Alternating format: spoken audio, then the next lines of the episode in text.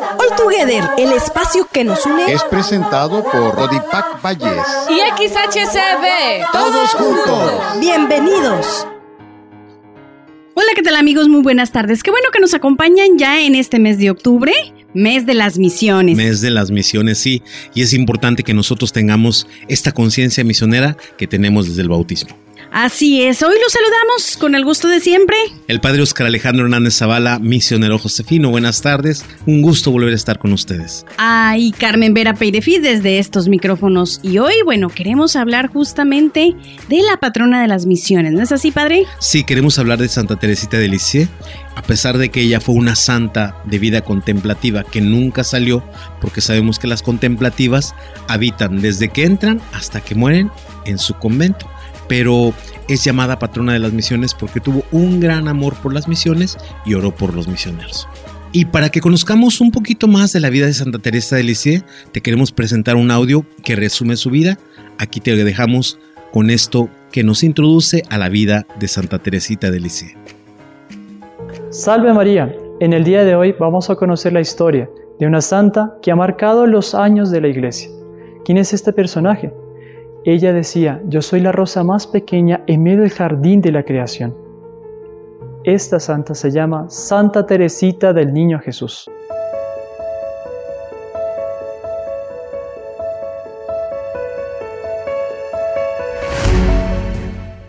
Santa Teresita del Niño Jesús nace en Francia el 2 de enero de 1873.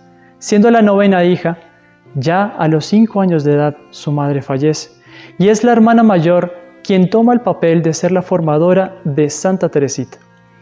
Santa Teresita al poco tiempo descubre que hay un asesino que ronda por Francia y ella desde ese momento decide ofrecer sus oraciones y las pocas actividades que podía regir un niño en esa edad por este hombre, por su conversión. Llega la noticia de que este hombre es capturado por la policía y que es sentenciado a muerte. Santa Teresita en esos momentos redobla sus oraciones con el fin de alcanzar de nuestro Señor Jesucristo el perdón y la misericordia. ¿Cuál no fue su alegría cuando se entera que este hombre, antes de ser ejecutado, decide y pide el favor para que le traigan un crucifijo?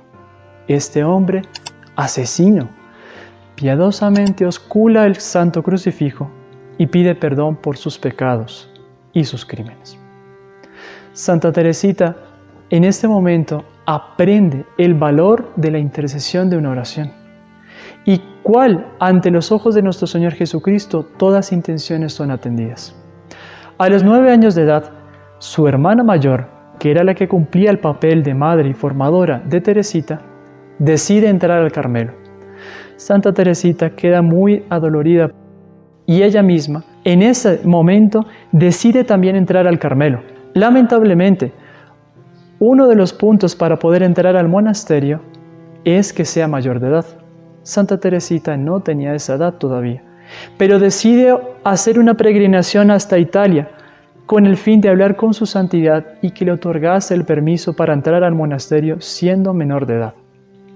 Santa Teresita va, ofrece ese camino que hace, va rezando, va ofreciendo todas las actividades, los sacrificios, las incomodidades y en presencia de su santidad obtiene la autorización para entrar a los 15 años de edad al monasterio. Santa Teresita recibe el nombre de Teresita del Niño Jesús y de la Santa Faz. Ya desde su tierna infancia era muy devota al divino niño, a nuestro Señor Jesucristo recién nacido y tenía mucha conmoción y mucha emoción al contemplar el rostro de nuestro Señor Jesucristo crucificado. Por ello, escogió ese nombre que la llevaría hasta los altares. Santa Teresita, allá en el monasterio, demostró tener una gran devoción por Santa Juana de Arco. En su tiempo todavía no estaba canonizada. Y esta devoción llegó al punto en que ella misma hizo dos obras teatrales para Santa Juana de Arco. Una de ellas se titulaba Vida de Santa Juana de Arco y la segunda, Santa Juana de Arco cumple su misión. Santa Teresita, en medio de sus plegarias y oraciones que hacía Santa Juana de Arco, llega a pedirle, quiero luchar por la causa de la iglesia y pido y ofrezco mi vida para morir en un campo de batalla. Impresionante. Santa Teresita guarda esa frase, esa intención y esa plegaria en su corazón, pidiéndole a nuestro Señor Jesucristo para que se dé, para que se cumpla.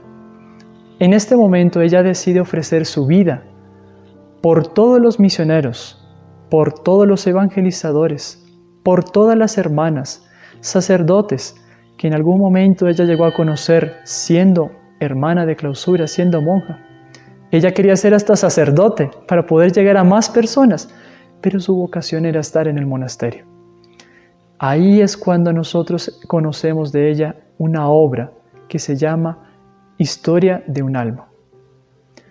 Ahí es donde ella demuestra que una persona también puede santificarse en la pequeña vía, la vía de consagrar los pequeños actos que nosotros realizamos constantemente, sea en el hogar, sea en el trabajo, siendo niño, siendo adolescente, siendo adulto, lo que sea, con tal de hacerlo todo con amor de Dios, con tal de hacerlo con el fin de santificar las almas, con tal de ofrecer los trabajos para la remisión de los pecadores.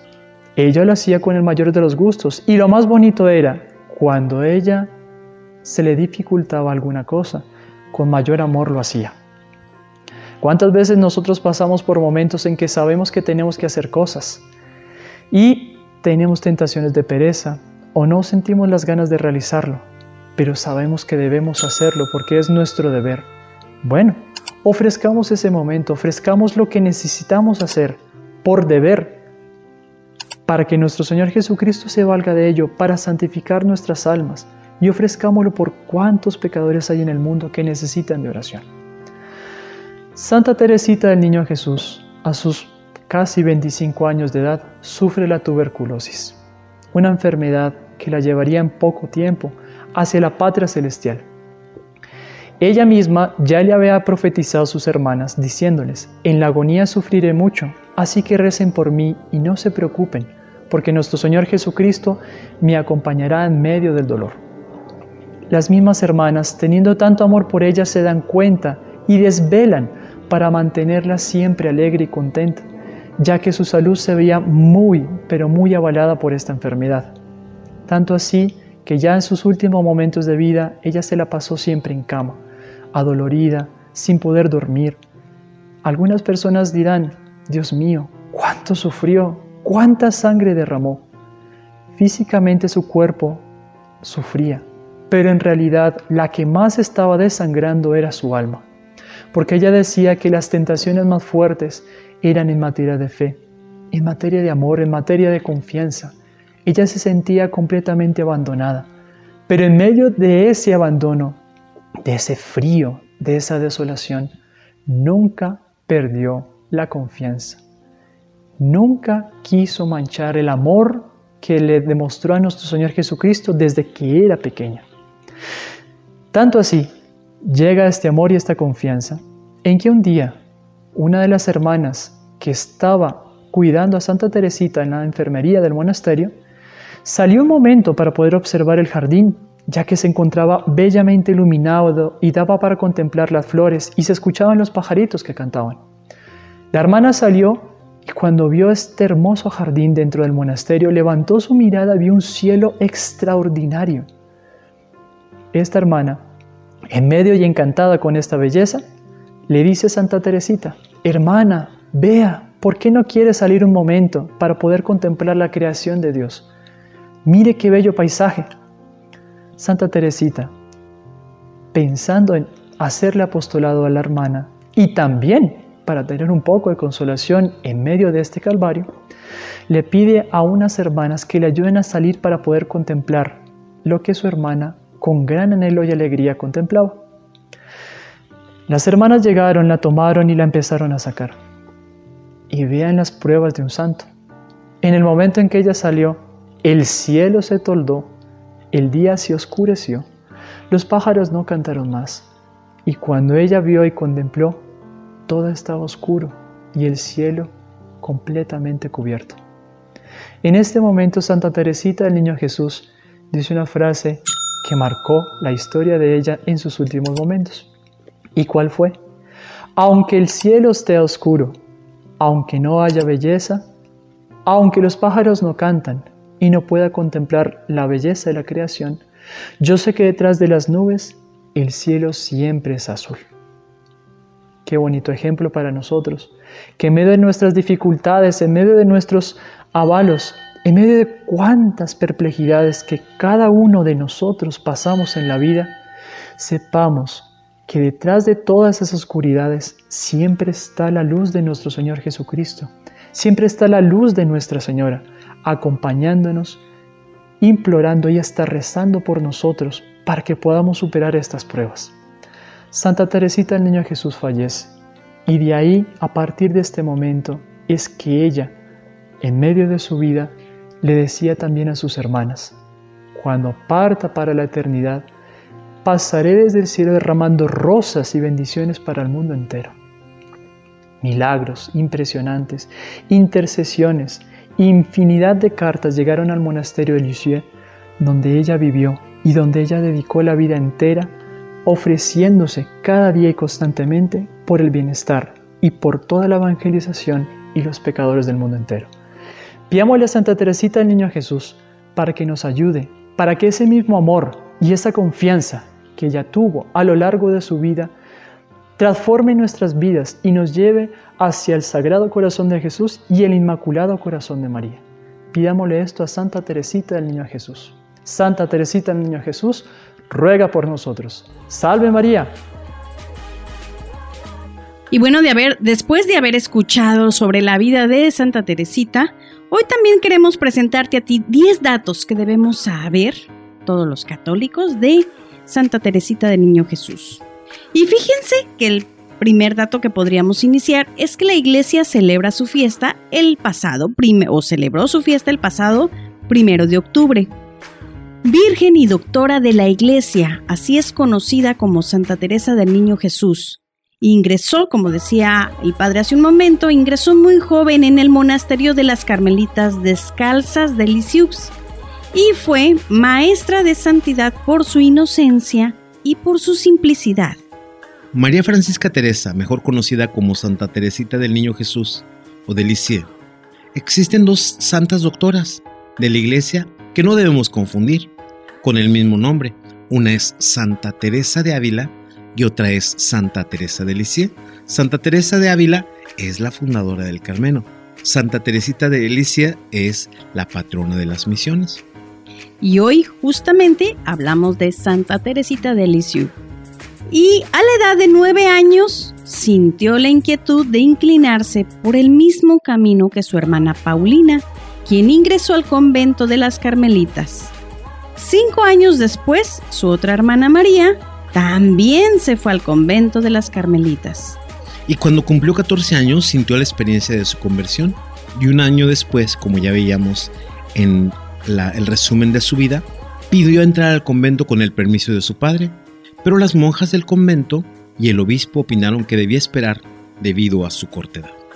Por lo que meses más tarde fueron a Roma en una peregrinación por el jubileo sacerdotal del en este caso del Papa León XIII.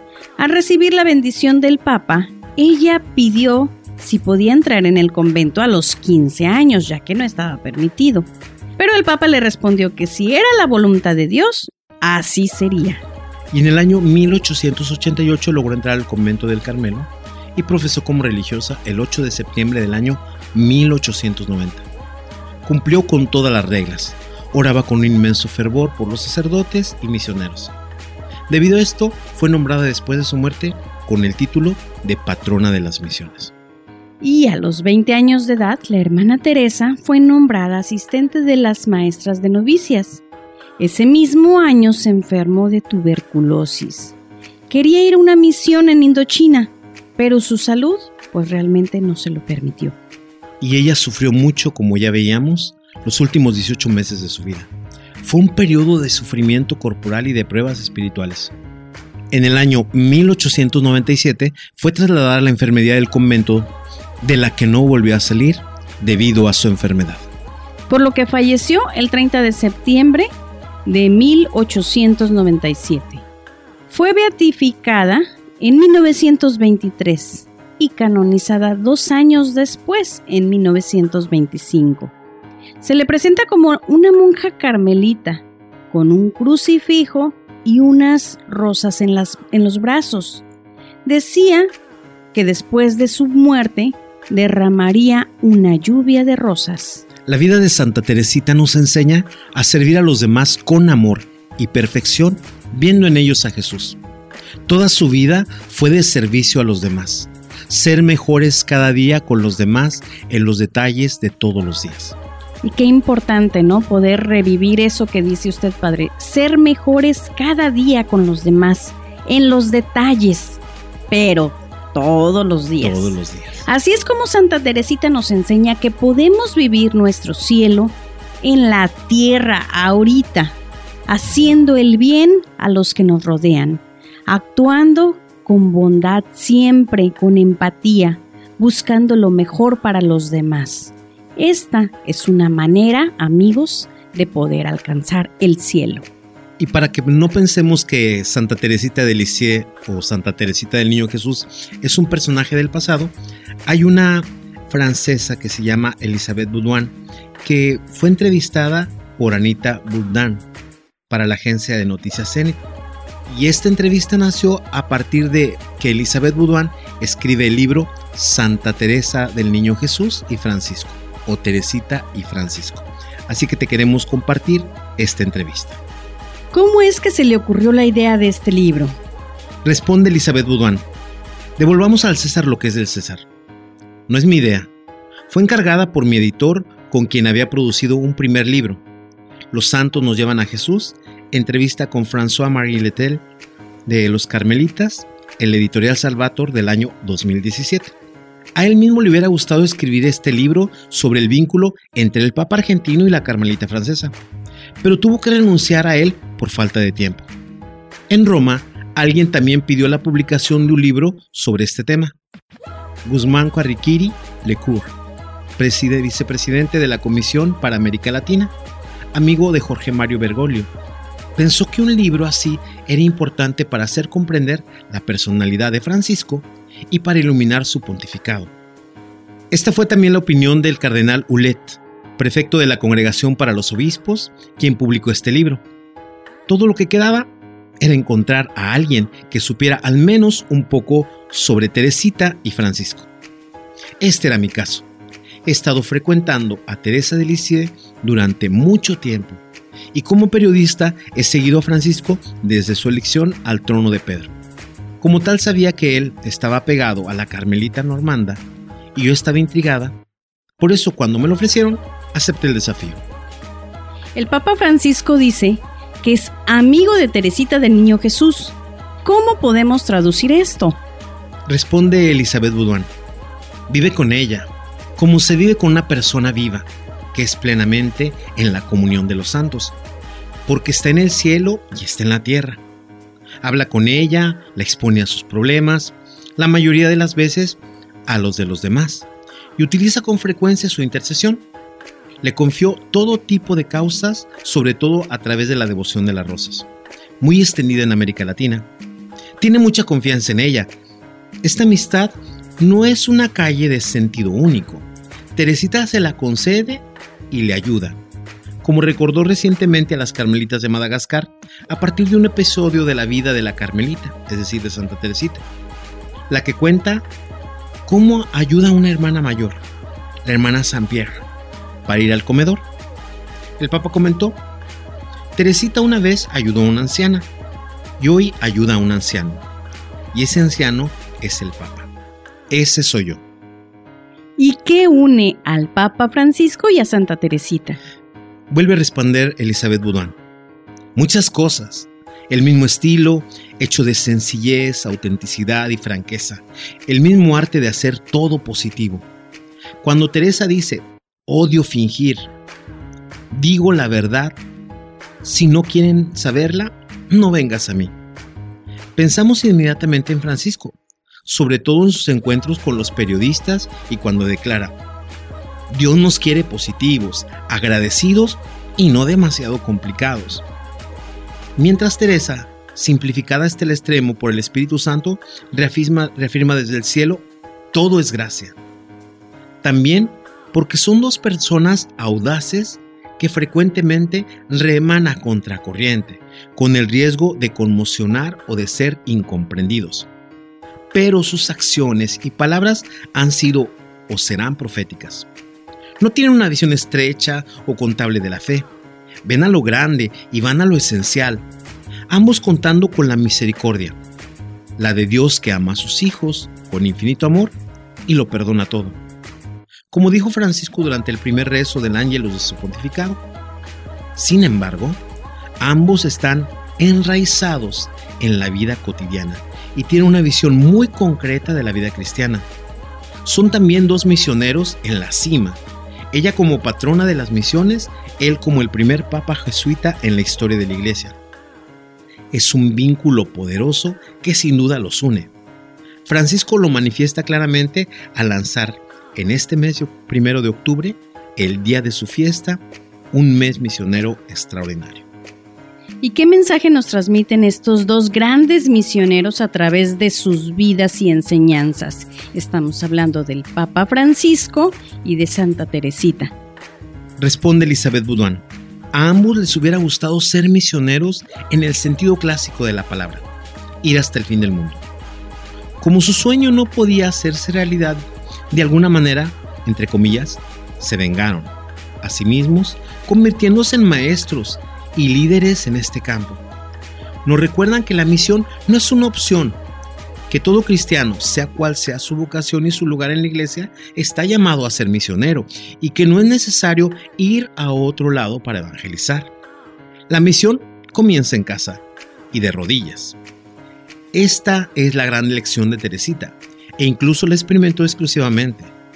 Al entrar al Carmelo a la edad de 15 años para salvar armas y orar por los que evangelizan, sacerdotes y misioneros. Ella trabajó duramente para salvar almas con las armas de la oración y del sacrificio, a tal grado heroico que esta monja de clausura que murió a los 24 años fue declarada patrona de las misiones como un misionero jesuita en el campo, es decir, San Francisco Javier. El Papa Francisco no deja de recordarnos que la oración y el sacrificio no son el monopolio de lo contemplativo, sino el alma esencial de todo apostolado. Ninguna evangelización es posible sin una profunda vida espiritual. Insiste en el tiempo y contra el tiempo. Cada uno de ellos lo dice a su manera. La evangelización se hace por atracción, por ejemplo, por el testimonio y la comunión de los santos. Francisco advierte contra el proselitismo. Teresita hace brillar estas palabras del cantar de los cantares. Atráeme, correremos. Lo que nos recuerda que cada alma se eleva del mundo. ¿Y qué lugar ocupa Santa Teresita en el ministerio del pastor de la Iglesia Universal? Dice Elizabeth Boudin. Francisco, que ha estado con Teresita durante mucho tiempo, tiene un conocimiento profundo de su vida y doctrina. Él considera que la 33 doctora de la Iglesia, como una maestra de vida espiritual, la cita a menudo en este sentido, ya sea en sus homilías, discursos, escritos. Está presente explícita o implícitamente en todos los grandes textos de su pontificado, en particular de su exhortación apostólica sobre la santidad, Gaudete et Exultate. Francisco se inspira en el pequeño camino de confianza, de amor y de santificación a través de las cosas pequeñas, vivido y propuesto por las carmelitas. Está comprometido a promoverlo. Unos 60 años después de la llamada universal a la santidad lanzada por el Concilio Vaticano II, la vuelve a poner claramente a toda la Iglesia como camino de santificación para todos. Su libro fue publicado en las librerías del 26 de septiembre ¿Qué piensan los primeros lectores? Responde la autora Elizabeth Boudin. Me han dicho que es fácil de leer, que te hace querer conocer mejor a Teresita y sus escritos, que muestra a Francisco bajo una nueva luz y lo hace simpático y entrañable. No se me ocurre un cumplido mejor. Y hasta aquí la entrevista realizada por Anita Bourdin a Elizabeth Boudin el primero de octubre del año 2019. Amigos, y es así como hemos llegado al final de este programa. Por hoy nos despedimos. El padre Oscar Alejandro Hernández Zavala, misionero Josefino. Sigan teniendo una buena tarde, que Dios los cuide. Y Carmen Vera Peirefit, agradecemos a Jorge Luis González en Controles y a la familia Castro Echeverría por este espacio. Los esperamos el próximo sábado en esta misma estación.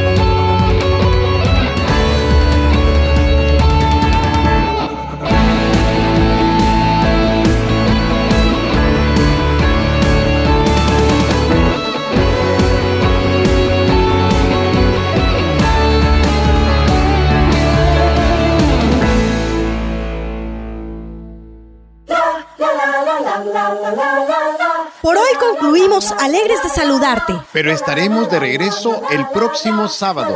No lo olvides, te esperamos. Misma hora ¿Misma frecuencia? Construyamos juntos un mundo mejor. Esperamos tus opiniones y sugerencias al correo electrónico codipacvalles.hotmail.com All together. Todos juntos. Dios les bendiga.